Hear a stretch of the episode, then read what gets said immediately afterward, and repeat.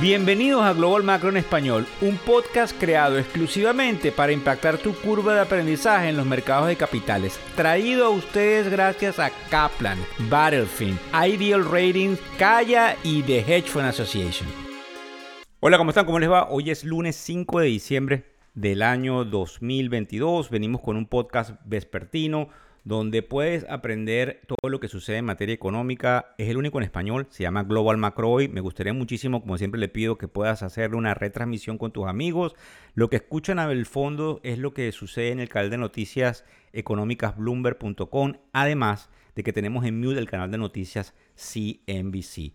Importante todo lo que sucede en materia económica porque es una realidad de que pasamos alrededor del 80% de nuestro tiempo pensando en nuestro problema económico. Este podcast te ayuda a cómo mejorar probablemente tu portafolio en el caso de que lo tengas en una cuenta de retiro, en un 401 o como comúnmente en inglés se llama 401k. Además de que si no te has iniciado en el mercado de capitales, al entender todo lo que conlleva la materia económica, vas a poder entusiasmarte, a poder participar del mercado y tratar de ganar en materia de inversión en mediano y largo plazo. Otros que nos abordan nos dicen, están haciendo una excelente labor en virtud de ayudarnos con nuestros clientes a que se puedan comunicar con nosotros de mejor manera porque los estás educando y les estás dando a conocer lo difícil que se hace para un manejador de fondos controlar el riesgo y entregar ciertos retornos. Te pido que no bajes la guardia que no te rindas y que te motives, porque a pesar de todo lo horrible que vas a escuchar en materia económica, en algunos casos en este podcast, pero también en algunos casos en las redes sociales o en los canales de televisión, siempre existen oportunidades y los ciclos se repiten, es decir, las caídas vienen sucedidas de potenciales subidas y de tiempos económicos positivos. Quisiera que nos visites en factoreseconómicos.com, que es una compañía del grupo Ilafin, donde hemos condensado una cantidad de oportunidades de que en materia de conocimiento educativo no tengas más excusa para poder hacerlo y poder conocer día a día lo que sucede con el mercado de capitales global. Además, de que también quiero que le digas a tus amigos y familiares de que esto no es un podcast donde hablamos cómo cerró el Dow Jones, el Nasdaq, el Standard Poor's 500 o algunas de las cosas superficiales que no vienen al caso mencionar, sino que tratamos de hacer énfasis en lo que puede marcar una diferencia dentro de tu manera de pensar para que por lo menos mantengas un poco más en el control de lo que pudieses hacer, porque realmente la lógica no funciona tampoco en el mercado de capitales y eso lo vas a ver si nos sigues día, día a día a través de lo que nosotros te entregamos, no solamente por aquí, sino por todas las redes sociales de nuestros grupos y medios de comunicación relacionados. Fíjense bien, en materia inflacionaria no todo está controlado. El Banco Central ha venido subiendo tasas de interés, como ustedes saben, porque lo ven en las tarjetas de crédito, lo ven en el colapso que hay con respecto a las hipotecas y lo ven en, en la inflación galopante que hay a nivel mundial. Pero fíjense también que es interesante observar de que a pesar de esa subida de tasas de interés, el tema del empleo ha estado muy fuerte en los Estados Unidos. El pasado viernes salió el número que se llama el Non-Far Payroll, es el número del empleo que sale los primeros viernes de cada mes a las 8 y 30 de la mañana, hora del este de los Estados Unidos, y salió sumamente fuerte. Entonces, la disyuntiva, y por eso el mercado, el mercado lo ve hoy en la mañana, eh, eh, eh, es un temor, es un miedo a que se sigan sucediendo subidas de tasas de interés que no es un secreto que a mayor subida de esas tasas de interés hay menor incentivo a la inversión y mayor incentivo al ahorro, pero también hay un colapso del crédito. Y el colapso del crédito no es nada más para nosotros como individuos, sino lamentablemente para las compañías que necesitan esas líneas de crédito para operar y que lamentablemente pudiesen colapsar. Y cuando ustedes me preguntan, y eso es lo que están buscando quienes manejan la política económica y la política monetaria, bueno, la política económica la maneja el gobierno. El, gobierno no quiere un colapso, pero la política monetaria la maneja el Banco Central. Y el Banco Central tiene como función principal controlar la inflación. Es decir, hay un divorcio entre lo que es lo que pudiese querer el gobierno y lo que necesita hacer el Banco Central por mandato constitucional. Es decir, el Banco Central va a seguir subiendo tasas hasta apagar esa sensación de inflación. Pero fíjense bien, cuando nosotros analicemos lo que vamos a decirles en este podcast rápidamente, nos vamos a dar cuenta de las contradicciones que hay en el mercado de capitales. Por ejemplo, nosotros vamos a observar lo que dice por un lado Larry Summers, que lo dijo el viernes en la noche, después de que el mercado cerró, Larry Summers fue el secretario del Tesoro del gobierno de Obama, es un demócrata bien respetado y él viene diciendo desde hace un par de años de que la inflación no es transitoria. Nadie le hacía caso a finales del 2020 o a principios del 2021, pero ya ustedes estamos viendo a finales del 2022 que el hombre tenía razón y ahora él se atreve a decir el día viernes de que vamos a tener que subir tasas de interés más que proporcionalmente, a pesar de que nosotros observamos el día miércoles de la semana pasada como el presidente del Banco Central de nombre Jeremy Powell decía que probablemente podíamos tener una pausa en la subida de las tasas de interés. Eso sumado al hecho de que hay algunos indicadores que efectivamente anunciarían de que hay una desaceleración, pero el indicador de los empleos, ahí donde está la contradicción, sigue indicando que hay una creación de empleos, es decir, que las empresas siguen necesitando esa mano de obra porque sigue habiendo inversión, porque sigue habiendo demanda porque sigue habiendo consumo. Pero fíjense bien lo que puede suceder tan pronto como esta semana. El día viernes salen números que indican cómo se comporta la inflación y más importante aún es que el día 13 de diciembre sale lo que se llama el CPI, que en inglés se pronuncia Consumer Price Index, que es el índice de precio del consumidor, que nos indica cómo se comportaría la inflación en el mes de noviembre. Y eso puede ayudar a esa reunión que hay de comité abierto de Banco Central el día 14 de diciembre donde ellos pueden subir las tasas de interés. El proceso no es si la van a subir o no, el proceso es cuánto, porque algunos indicaban que podíamos subir alrededor de 0.25%, que es un cuarto de punto porcentual. Algunos decían hace unas semanas atrás que iban a ser 75 puntos básicos, que son tres cuartos de punto porcentual, pero el promedio de lo que apuestan muchos de los manejadores de fondos es que vamos a subir, en los cuales me incluyo 50 puntos básicos que son medio punto porcentual. Y eso porque la inflación no está controlada. Sin embargo, este otro punto contradictorio dice que las estadísticas de UPS, de FedEx y de HL indican que vamos a una desaceleración. Porque para el año, por ejemplo, para que ustedes tengan una idea, principios del año 2023, ellos han observado que los compradores, digamos, corporativos en los Estados Unidos no están poniendo órdenes de compra en las fábricas chinas, producto de que están observando una desaceleración.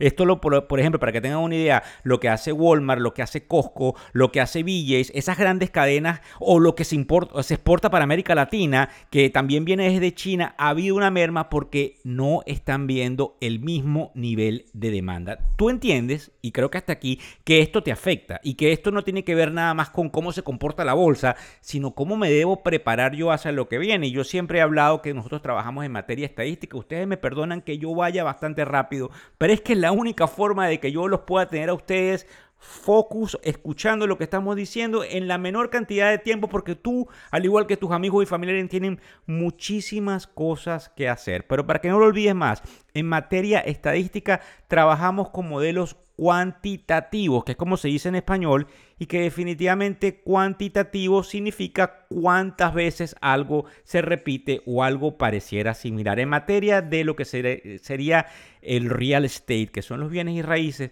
hay dos noticias sumamente complicadas.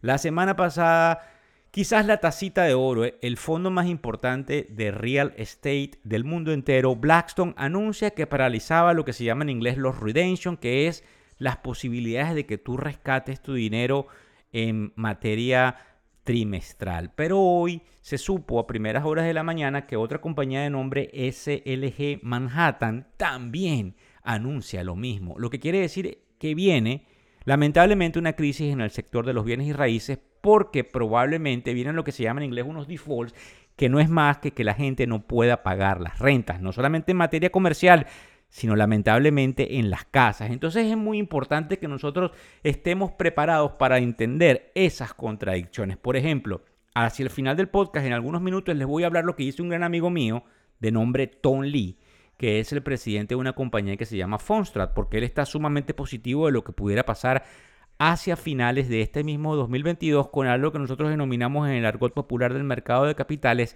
el Santa Claus Rally o el Rally de Santa Claus. Lo que nosotros estamos observando es que mediante alguna data económica pareciera que nuevamente hay una oportunidad de seguir invirtiendo en el mercado y él dice que inclusive podríamos llegar a tener en el Standard Poor's 500 una subida que pudiese llegar prácticamente a los 4.400 o 4.500 para el fin de año. Sin embargo, aquí diferimos, por el hecho de que esas máquinas trabajan con una cantidad de información y esa información cambia minuto a minuto. Y cuando digo esas máquinas es porque quizás ustedes creen que son manejadores de fondos o individuos, pero trabajamos con una cantidad de estadística que nos da puntos de entrada y puntos de salida. Fíjense bien, la teoría pudiese decirnos que vamos a tener un rally hacia finales de año, pero que lamentablemente vamos a caer al observar que las compañías van a reportar una caída en sus ganancias, una caída en su facturación y que lamentablemente eso pueda sucederse en el primer y en el segundo trimestre del año 2023. Sin embargo, eh, hay otros que trabajan con la estadística y que nos hacen llegar una cantidad de informes que indican, fíjense bien, de que a pesar, y por eso todas estas contradicciones, eh, a pesar de lo que está pasando, hay un crecimiento de algo que se llama la masa monetaria en China. Y que desde el punto de vista estadístico, cuando hay ese crecimiento en China, eso antecede unos 5 a 7 meses lo que vamos a ver en Occidente. Obviamente estas estadísticas son de reciente data, pero podemos observar también lo que ellos mismos anuncian que sucedió luego del término de la Segunda Guerra Mundial, desde el año 1945 al año 1965, donde hubo un crecimiento económico sin precedentes y donde existían los mismos problemas que tenemos hoy con unas tasas reales negativas. ¿Qué es eso? Rapidito. Tasas reales negativas sucede cuando yo tengo unas tasas de interés que están por debajo del número inflacionario. La inflación es más alta que mis tasas de interés y entonces esa merma se llama tasas reales negativas. Obviamente si yo tengo unas tasas de interés por encima de la inflación o de la inflación esperada, eso se llama tasas reales positivas. Pero eso sucedió en 1945 y sin embargo del 45 al 65 hubo una subida importante. También quienes hablan de estadística nos dicen que no olvidemos que hubo un error muy importante en la década del 70, donde por hacer pausas cada vez que se trataba de controlar la inflación, y digo pausas en materia de subida de tasas de interés, que como ustedes entienden, esa subida de tasas de interés lo que nos hace es tratar de paralizar el dinero en mano de eh, la comunidad para no tener la presión de bienes y servicios, hizo que en esa década hubiesen tres recesiones y que el presidente de la Reserva Federal de hoy día, Jeremy Powell, no quiera tener el mismo problema y por eso pretende darnos una subida de tasas de interés que pudiese ser muy complicada. Sin embargo, la realidad es que nosotros estamos viendo alguna posibilidad de términos de desinflación en algunos eh, rubros. Sin embargo, lamentablemente en el 2023 vamos a observar una caída de las ganancias de las empresas y eso puede dar pie lamentablemente a esa hecatombe que se traslade en una paralización económica a nivel mundial. Ahora bien, volvemos otra vez a lo positivo, al Víctor positivo, al factores económicos.com positivo. Hay algunos que hablan del promedio móvil de 200 días. El promedio móvil de 200 días es un indicador eh, fundamentalmente técnico. Ese indicador técnico, cuando hablan del promedio móvil, mide cómo cierran los índices. Los índices, cuando hablamos del Dow Jones, cuando hablamos del Nasdaq, cuando hablamos del Standard Poor's 500, son esos eh, instrumentos que agrupan la canasta de los títulos, valores, de las acciones.